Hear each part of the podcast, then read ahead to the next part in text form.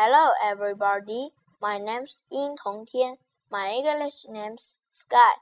接下来我为大家朗读一篇短文，之后我会问出四个选择题，请大家选择出正确的答案。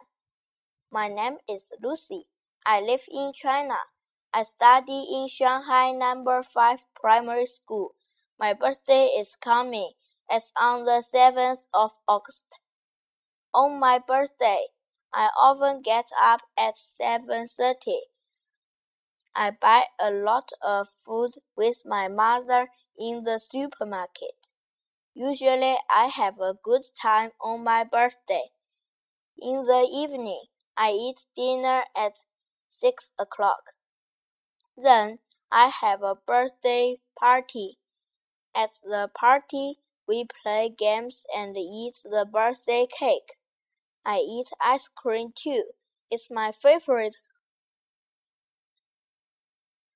Question When is Lucy's birthday? A. In August. B. In September. C. In March. Is Lucy happy on her birthday? A. Yes, she is. B. No, she isn't. C. We don't know. 3.